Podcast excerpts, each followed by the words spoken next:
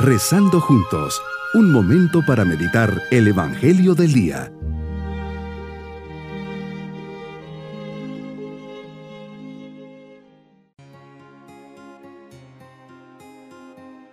Hoy, 23 de febrero, les saludo en la fiesta de San Policarpo.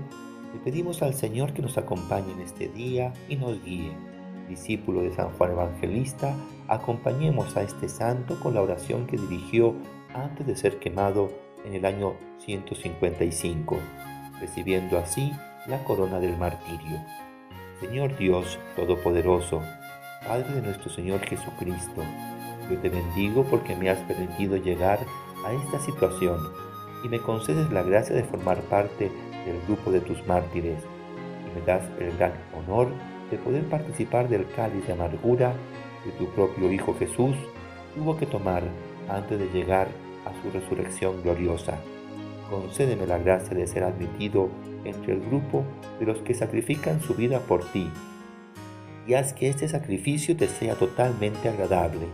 Yo te alabo y te bendigo Padre Celestial, por tu Santísimo Hijo Jesucristo, a quien sea dada la gloria junto al Espíritu Santo por los siglos de los siglos. Meditemos el Evangelio de San Mateo capítulo 5 versículos 20 al 26. Jesús hoy anuncias y pides una justicia superior a la de los escribas y fariseos, es decir, nos das un mandamiento mayor, que es el de la caridad, amar de corazón y de verdad a los demás. Este mandamiento de la caridad no es sino una invitación a imitarte. Señor, en el trato con los demás, ¿quién no encuentra dificultades, roces, momentos de tensión? Por eso tengo que buscar darle el primer lugar a la caridad antes que a la ira, al resentimiento, a la crítica, a los juicios duros e infundados.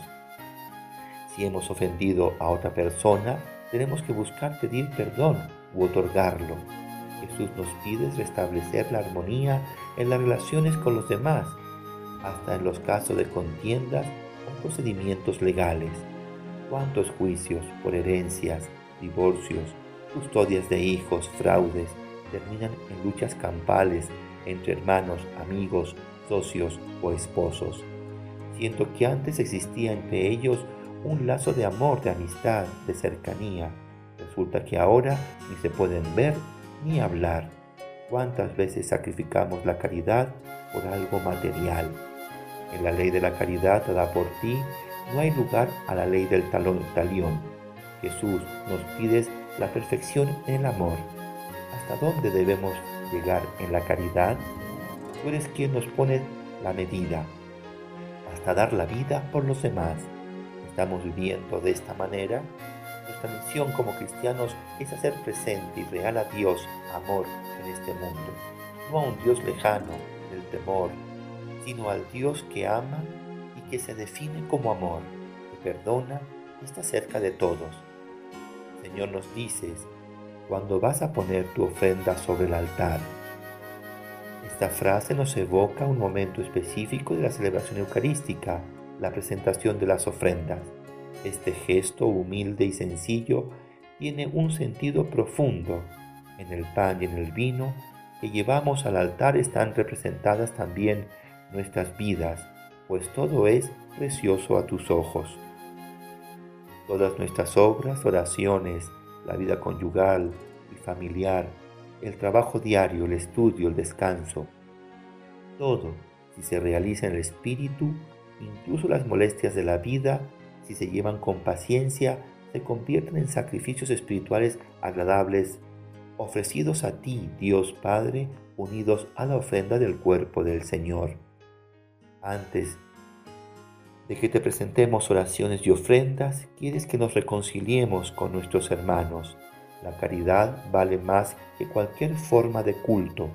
El mandamiento de la caridad nos obliga a evitar daños y molestias a los hermanos a no permitir ningún tipo de conflicto que nos pueda dividir, a querer de corazón a mi prójimo. Mi propósito hoy es hacer un acto de caridad oculta, es decir, un acto de bondad hacia otra persona sin que se dé cuenta. Lo importante es saber que Dios lo ve y Él lo recompensará. Mis queridos niños, Jesús nos invita a vivir la caridad siendo delicados en el trato con los demás. Antes de ofrecer cualquier cosa a Diosito, Jesús nos dice que nos tenemos que reconciliar. Asimismo nos dice que nos tenemos que arreglar pronto con los que nos hemos peleado.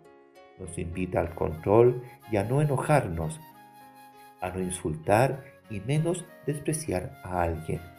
Quiere que vivamos la verdadera caridad y nos vamos con la bendición del Señor. Y la bendición de Dios Todopoderoso, Padre, Hijo y Espíritu Santo, descienda sobre todos nosotros. Bonito día.